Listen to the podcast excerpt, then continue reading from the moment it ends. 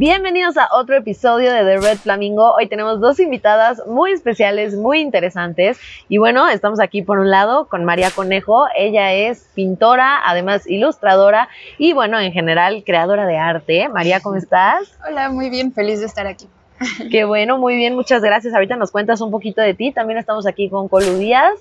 Ella es artista y además creadora de contenido y podcaster también. Así que, ¿cómo estás? Muy bien, se nos olvidó presentar a Rafaela. Se nos Tenemos A la olvidó. bebé Rafaela, mi perrito salchicha, para quien nos están escuchando y no viendo.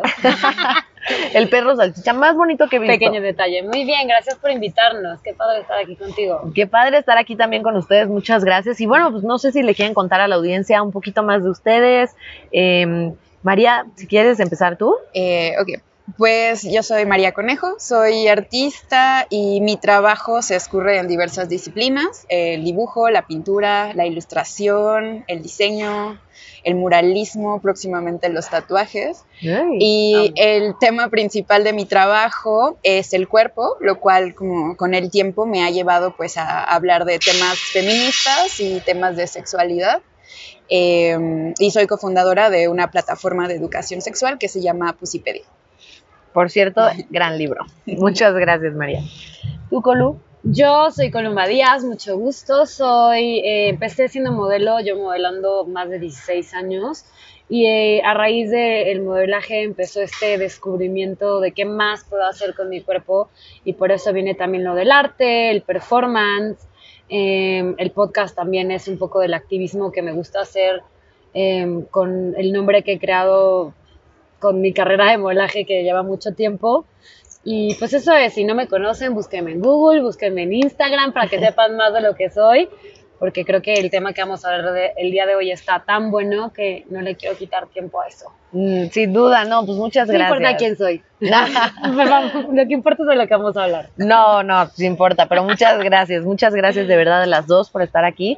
Y justamente hoy vamos a tener una plática muy interesante de por qué la gente, digamos, como que no tiene tanto perjuicio hacia el arte desnudo y sí lo tiene hacia el OnlyFans. María obviamente hace arte al desnudo también, ella pues pinta a mujeres desnudas y, y también a hombres, no sé, también a hombres, no, solamente a mujeres desnudas, ok. y Colu tiene un OnlyFans, así que, bueno, eh, Colu, ¿nos quieres contar un poquito de tu experiencia con el Only? ¿Cómo te has sentido con el tema social? Ujú. ¿Cómo ha estado? A ver, primero me gustaría contarles cómo nació mi OnlyFans, ¿no? Ujú. A raíz de que yo llevo modelando tanto tiempo, empecé a los 12 años a modelar, entonces significa que se me objetivizó, objetivizó, se me sexualizó para el sistema y el mundo de la moda desde muy chiquita. Entonces me dio un coraje ver que yo estaba produciendo, una, dinero para alguien más, que no era directo hacia mí.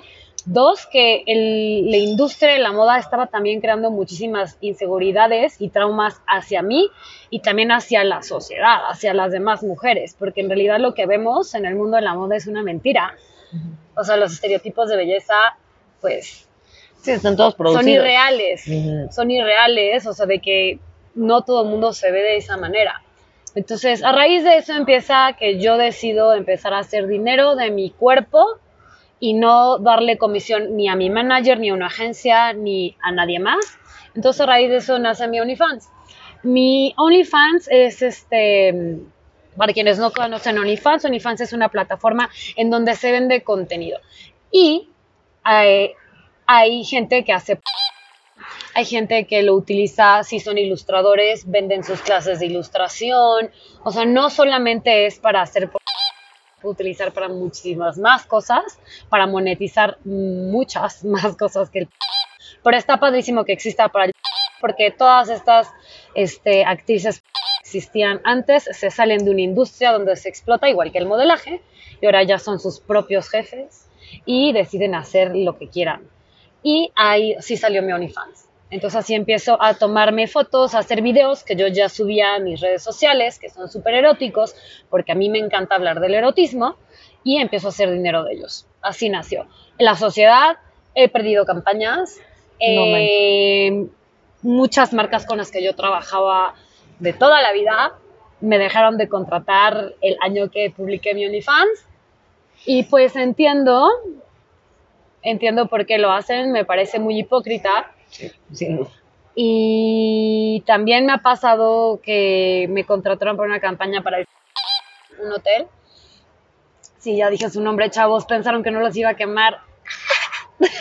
este, me, me, me, me buscaron para una campaña y un día antes de irme de viaje al, a un hotel que tienen por ahí en Querétaro, que no vayan, este, me avisa el PR que me cancelaron. Creo que ya soy una trabajadora sexual, aunque no hago eh, ante la sociedad, soy trabajadora sexual y no tengo nada en contra de eso. Estoy súper orgullosa de poder lucrar con mi cuerpo, porque muchísima gente vive de su cuerpo. O sea, tú te la pasas dibujando y vives de tu cuerpo. Hay gente que está en una oficina sentado ocho horas y vive de su cuerpo. De acuerdo. Qué interesante, la verdad, me parece súper interesante y concuerdo con todo lo que has dicho, la verdad. Pero luego tenemos la otra cara de la moneda, ¿no? El, la parte de un poco más tradicional, un poco más conservadora que envuelve al arte, aunque el arte siempre ha tratado de ser todo lo contrario, ¿no? Como romper las reglas, romper estos estigmas. Pero tú, María, ¿por qué crees que la gente no hace un escándalo por el arte al desnudo y lo ve diferente. A mí, mis amigos, por ejemplo, con los que estuve platicando antes de, de tener el tema, me gusta rebotar así con ellos las ideas. Algunos me decían, es que el arte tiene tiene un fin estético, no es lo mismo, este, como que no es, no es, este, no es vulgar. ¿Tú qué opinas de esos statements? Eh, yo creo que son como clichés del arte. O sea, cuando hablamos de arte, pues existen muchos tipos de arte, ¿no? Existe arte que es más transgresor, más radical, como el performance, como otro tipo de pintura, pero creo que lo que estamos más acostumbrados a ver es como estos cuadros clásicos, lo que consideramos que es arte, ¿no? Cuadros sublimes, con mujeres en posturas más pasivas, siendo musas, siendo eh, retratadas por hombres también, porque a lo largo de la historia la mayoría de las pinturas que conocemos y que relacionamos así casi que instintivamente, pues fueron creadas por hombres desde una perspectiva que nada que ver con la de las mujeres, basada en valores que reflejan como la época en la que se hicieron, eh, valores que tienen que ver con la religión, con intereses del Estado, con intereses del capitalismo, eh, cuadros que nos han enseñado, bueno, pinturas que nos han enseñado cómo tienen que ser las mujeres, cómo nos debemos de comportar en sociedad, cómo vestirnos, cómo lucir.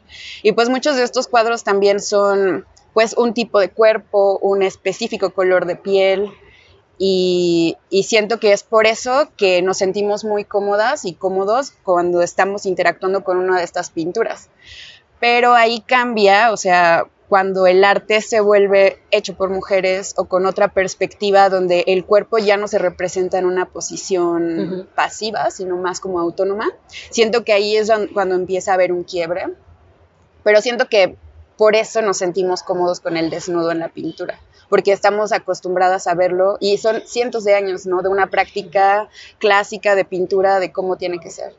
Entonces, eso.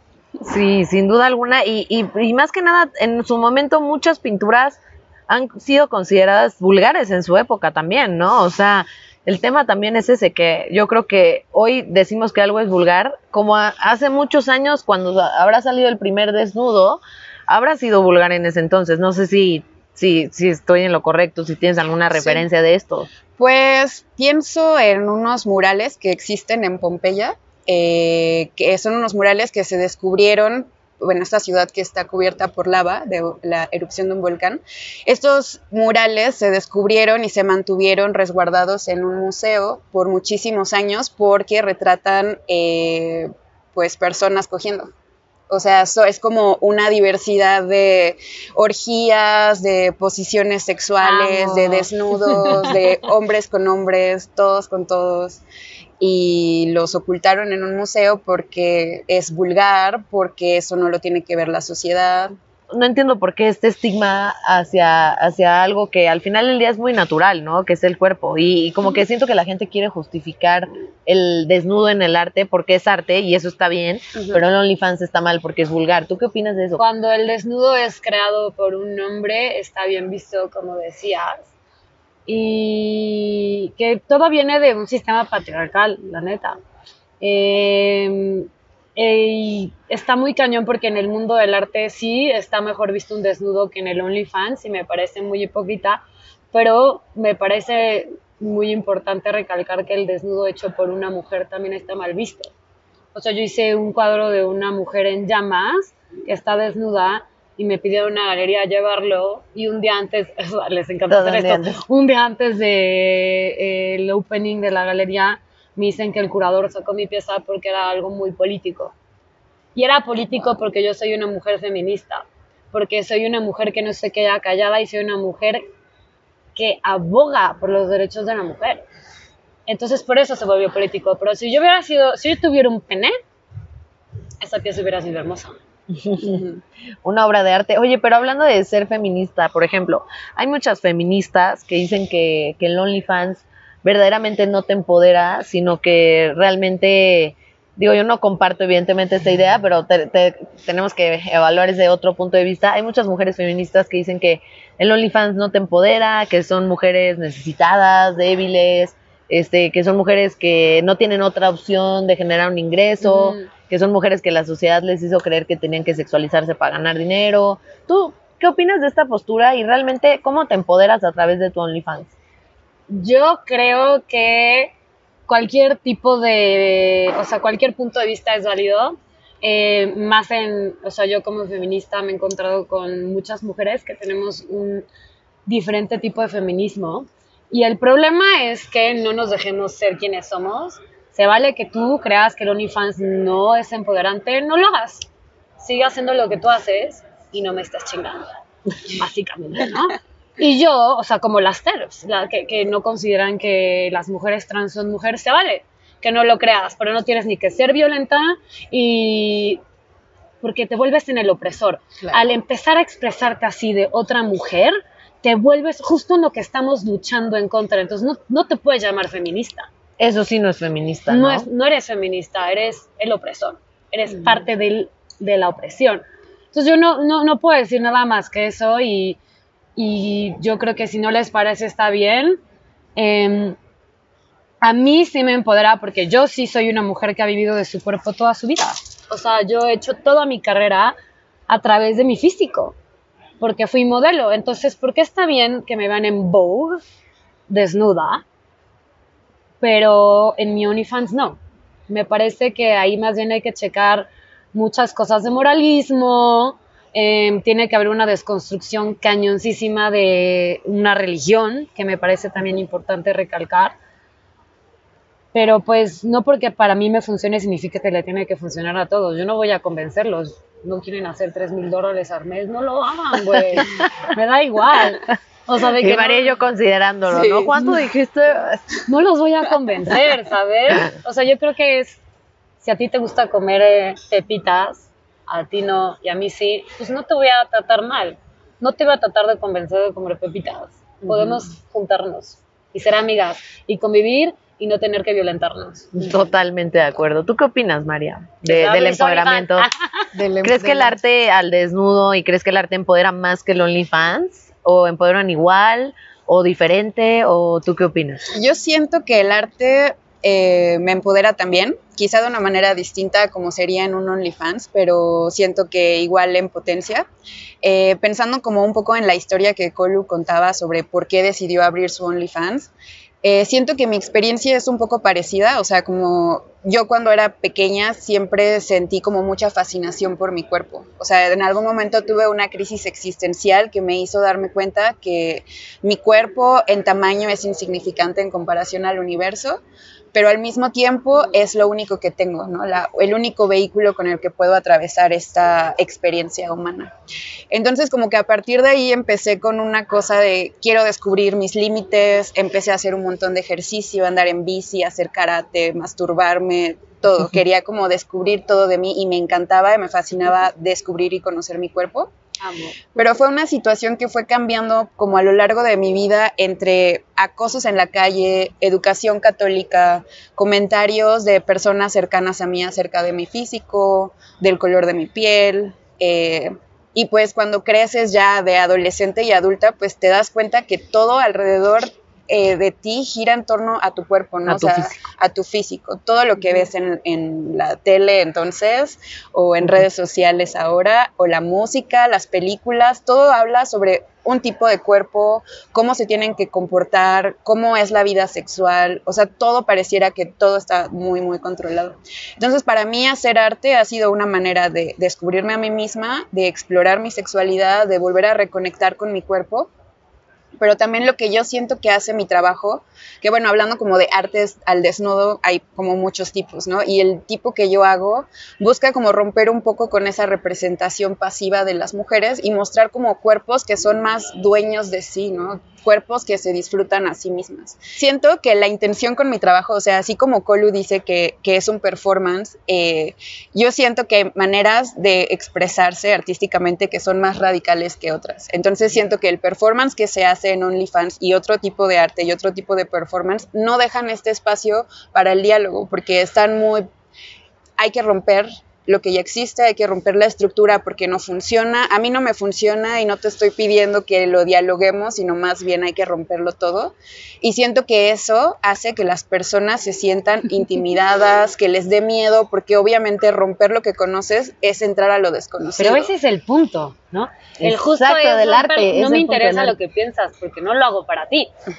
Lo hago para mí. No, y si es una protesta, o sea, a mí me da risa que la gente use el arte como argumento para decir que el OnlyFans, este, que no es lo mismo que el OnlyFans, que el arte es belleza y no sé qué. Me da mucha risa que digan que la diferencia entre el arte y el OnlyFans es la vulgaridad. Incluso cuando Picasso eh, pintó las damiselas de Aviñón, eh, güey, en ese momento no era, ay, puta, qué belleza, en ese momento fue vulgar. En ese momento fue algo, de, y fue una protesta social también. O sea, el arte nunca, o sea, si bien ha servido para, por un lado, conservador para dictaminar y ejemplificar cómo quieren que se desarrolle la sociedad, por otro lado, el arte siempre ha sido un tema también de protesta social, ¿no? Tú nos puedes decir mejor que Es nadie. político. A mí Exactamente. el arte me parece que es arte cuando es político. Y cuando deja de ser político se vuelve en arte comercial Ujú. y no es la misma cosa. No es la Total. misma cosa. Sí, de acuerdo. O sea, yo haciendo mi trabajo como que empezó a- siendo un ejercicio personal, ¿no? Como de reflexión, introspección mía y identificando como todas estas cosas que yo sentía en relación a mi cuerpo, me empecé a dar cuenta que son experiencias que no nada más vivo yo. O sea, todo lo que yo siento de incomodidad con mi propio cuerpo o de cosas extrañas las sienten todas las mujeres a mi alrededor, ¿no? Entonces, como que para mí hacer arte ha sido una manera de compartir mi proceso de sanación y de autoconocimiento con otras personas para ayudarles a que también puedan hacer ese mismo ejercicio, pero como que yo viéndolo, o sea, como la postura de el arte desnudo en comparación al performance desnudo en OnlyFans, siento que lo que yo estoy intentando hacer con mi trabajo no es ser tan radical, sino es abrir un espacio de diálogo porque no sé, a lo mejor es porque tengo esta inquietud de la educación sexual, es porque creo en el poder del arte para transformar a la sociedad, porque creo que las imágenes moldean la manera en que percibimos el mundo. Entonces me parece importante eh, tener este diálogo, tener este espacio y que sí sea un trabajo como de poner el cuerpo, pero ponerlo de una manera que sea para dialogar, pero sin decir como tu cuerpo está mal, sino simplemente estoy aquí con mis chichis hablando de esto que es importante para mí, quiero que lo entiendas, pero en buena onda, ¿no? Como vamos a cómo te sientes, Obvio. estás cómodo, cómoda, ¿no? Y en cambio siento que en el en OnlyFans o en otro tipo de performance es más así Sí. duro y directo. Yo, mi- y- es que mi- yo siento que mi arte es totalmente lo que, lo, lo que tú dices, lo mío es directo, es duro y no, no estoy abriendo un espacio para que haya una conversación. Se puede si lo hacemos sin enojarnos, sin, sin que me quieras convencer, pero como mi, sí toco temas muy delicados, normalmente la gente que quiere entablar un diálogo conmigo está enojada, entonces no puedo hablar mucho de eso. Justo ahorita hice un performance, este, estuve estudiando la Biblia Interesante. muchos meses porque crecí en una escuela católica, casa católica mexicana. Y me parece que mucho la violencia que vivimos nosotros las mujeres viene a través de la Biblia, que fue escrita por hombres, obviamente, y donde se nos condena desde hace miles de años a las mujeres a hacer lo que somos hoy en día. desde el hecho de que no vivimos en el paraíso porque la mujer decidió comer el fruto prohibido. Y así está. En el- la- la Biblia dice que no vivimos en el paraíso porque comimos el fruto prohibido. Y que además estamos condenadas a pagar por ese, por ese error, con dolores en el parto, en la y ser menstruación. submisivas y- a nuestros hombres. Exacto. O sea, así nos condenan. Y las palabras son hechizos. Y después en la Biblia viene esta parte que dice, cuidado con la mujer adúltera. Ya sabes de que, güey, no viene nada del hombre adúltero. Solamente somos nosotras. Total. Solamente tenemos la culpa nosotras. Entonces mi performance fue estar leyendo en este como lugar, esta vecindad que se está desmoronando, leyendo la Biblia. Nadie sabía lo que estaba pasando. Estaba leyendo yo estos capítulos de la Biblia que me parece importante que los decirlos para que se escuchen. Yo tenía introducido un vibrador no que mames. tocaba mi punto G y mi clítoris, los que son de clips buenísimos, lo compré en Maybe, Deli, y al final me vine. O sea, no sabía si me iba a venir o no.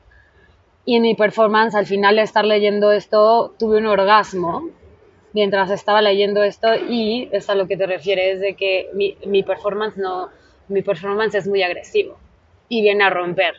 Sí, no, sí. no vengo a dar mucho diálogo, vengo a que la gente se empute o se dé cuenta de algo. Exacto. That's it. Y es igual el OnlyFans. Me parece muy interesante y te quisiera hacer otra pregunta, Colu. Em, Tú, por ejemplo, ¿qué opinas de? Porque, por ejemplo, yo tengo varias conocidas que tienen Ujú. OnlyFans y amigas que tienen OnlyFans y me da mucha risa que entre las mismas mujeres de OnlyFans se discriminan y dicen, no, no, o sea, yo sí hago OnlyFans, pero yo lo hago, yo lo hago elegante, yo lo hago classy, yo lo hago erótico, no como otras que lo hacen todo vulgar, todo explícito. ¿Qué opinas de esta distinción? O sea, ¿realmente existe una distinción? ¿O, es una percepción social? ¿O, tú qué, qué, qué tienes que decir al respecto de eso? Pues es igual como lo del feminismo. Todas tenemos nuestra diferente forma de vivirlo. Igual el OnlyFans, ¿sabes? Yo hago, yo hago erotismo, no he llegado al punto de hacer. Pero quién sabe si quiera hacerlo y si lo haga, ¿sabes? Pero no significa que por eso mi trabajo sea mejor o peor que el de alguien más. E- Eso viene solamente de, pues, mujeres que son inseguras, mujeres que tienen muchos miedos y su forma de empoderarse es comparándose con otras mujeres. Y haciendo menos a otras mujeres, ¿no? Sí. Y Pero, aparte, mm, eso es como el plan del patriarcado. o sea, que todas las mujeres estemos luchando entre nosotras, compitiendo y que nunca hablemos, dialoguemos y nos unamos. Sí, porque además al abrir el diálogo se abren otras oportunidades, otras posibilidades, otras perspectivas y sin duda con la conciliación se pueden llegar a muchas más cosas, ¿no? Podrían hacer colaboraciones, Claro. entonces Total. la que hace un no puede venir conmigo y hacemos un video erótico como con lo que yo hago y a lo mejor en un futuro yo quiero colaborar con alguien así. O sea, unir fuerzas, no tiene que ser todo igual. No tiene que ser todo igual, exactamente. Como que siento que en este, eh, qué importante lo que dices, o sea, en, en esta, en estas ganas de hacer las cosas moralmente correctas y todo, se busca una sociedad igual, una sociedad que haga es idéntico las cosas y que, y que lo diferente y que destaca o que sea como que vaya rompiendo con los estigmas sociales es lo que se condenan. Se va la belleza de ser un ser humano. O sea, de, de, de poder vivir, de poder sentir y ver diferente las cosas, porque es lo que nos hace únicos y diferentes. De acuerdo. Y si fuéramos todos iguales, Bye. no Sí. estaríamos teniendo esta plática. De acuerdo. Oigan, chicas, y ya para finalizar, eh, les quiero hacer una pregunta a las dos. Eh, Y yo ¿Qué sí. le dirían? Ah, sí. Eh, la aceptamos. ¿Qué le dirían a la gente que se excusa en criticar el OnlyFans, comparándolo con el arte?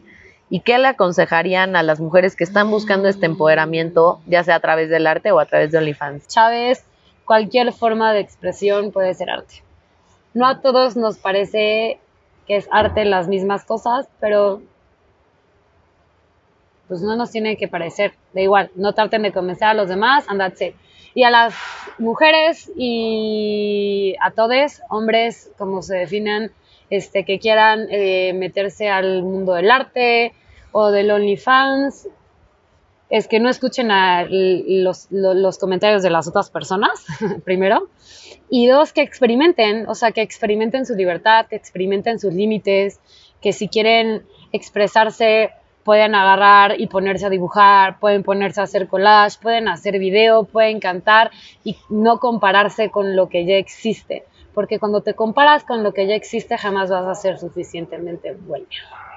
Entonces yo digo que el experimentar es lo que les va a abrir las puertas.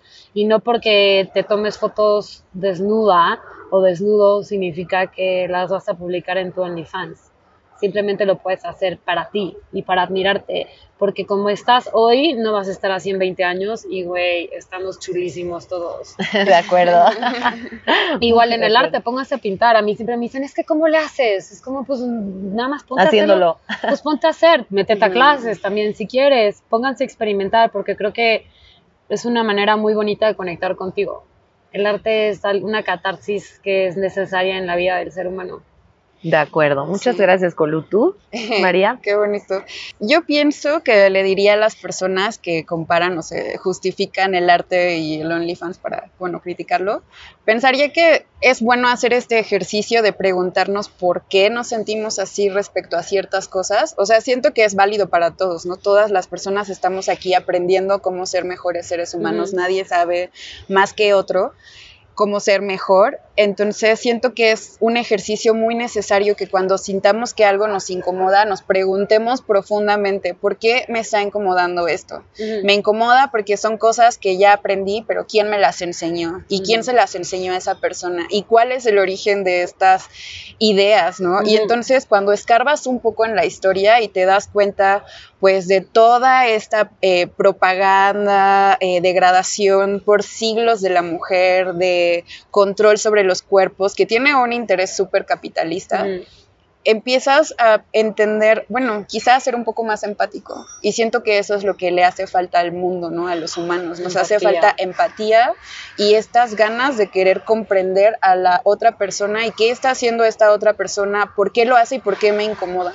Entonces yo recomiendo que no solo en lo de OnlyFans, pero siempre que se sientan como incómodos respecto a algo, se cuestionen profundamente así hasta el fondo el origen de esa incomodidad. Sí. Totalmente, me encanta, muy bien. Qué bueno que dijiste eso. Y yo, bien, bien, bien. Es sí, ¿no? Al final del día, como cuando algo nos molesta y reaccionamos de una manera agresiva, es porque nos está triggerando algo. Claro. Es un trauma o algo que tenemos que desconstruir que realmente no le estamos prestando atención. Somos súper viscerales y no bien, no sabes identificar tus emociones. Sí, o sea, y, yo lo que le aconsejaría a la banda sería como, güey, terapia. No ah, tomes terapia. Siempre, siempre terapia es un buen consejo No, pero güey, como no sean borregos, güey, no tomen de default las cosas que les enseñaron, o sea, no asuman que lo que les enseñaron está bien o que les, lo que les enseñaron es lo correcto, o sea, cuestionenselo como, como bien dicen aquí mis dos mujeres hermosas. Em, Ay, el respeto al derecho ajeno es la, paz. Así de viejito, pero sí. Así de cierto, de acuerdo. Así, así, de que el respeto a la libertad, a la libertad de expresión, al trabajo de los demás es la paz. De acuerdo, muy de acuerdo. Pues muchas gracias. Este, les recuerdo que estamos en Four Seasons. La verdad es un lugar precioso. ¿Les gustó el Four Seasons? Está divino, sin duda alguna, ¿o no? No sé. Muy bonito. Muy bonito. Pueden venir aquí al Four Seasons justamente a platicar de todos estos temas súper polémicos. Y pues nada, les agradezco mucho a ustedes dos por haber estado aquí en The Red Flamingo. Y nada más para que la gente las pueda encontrar.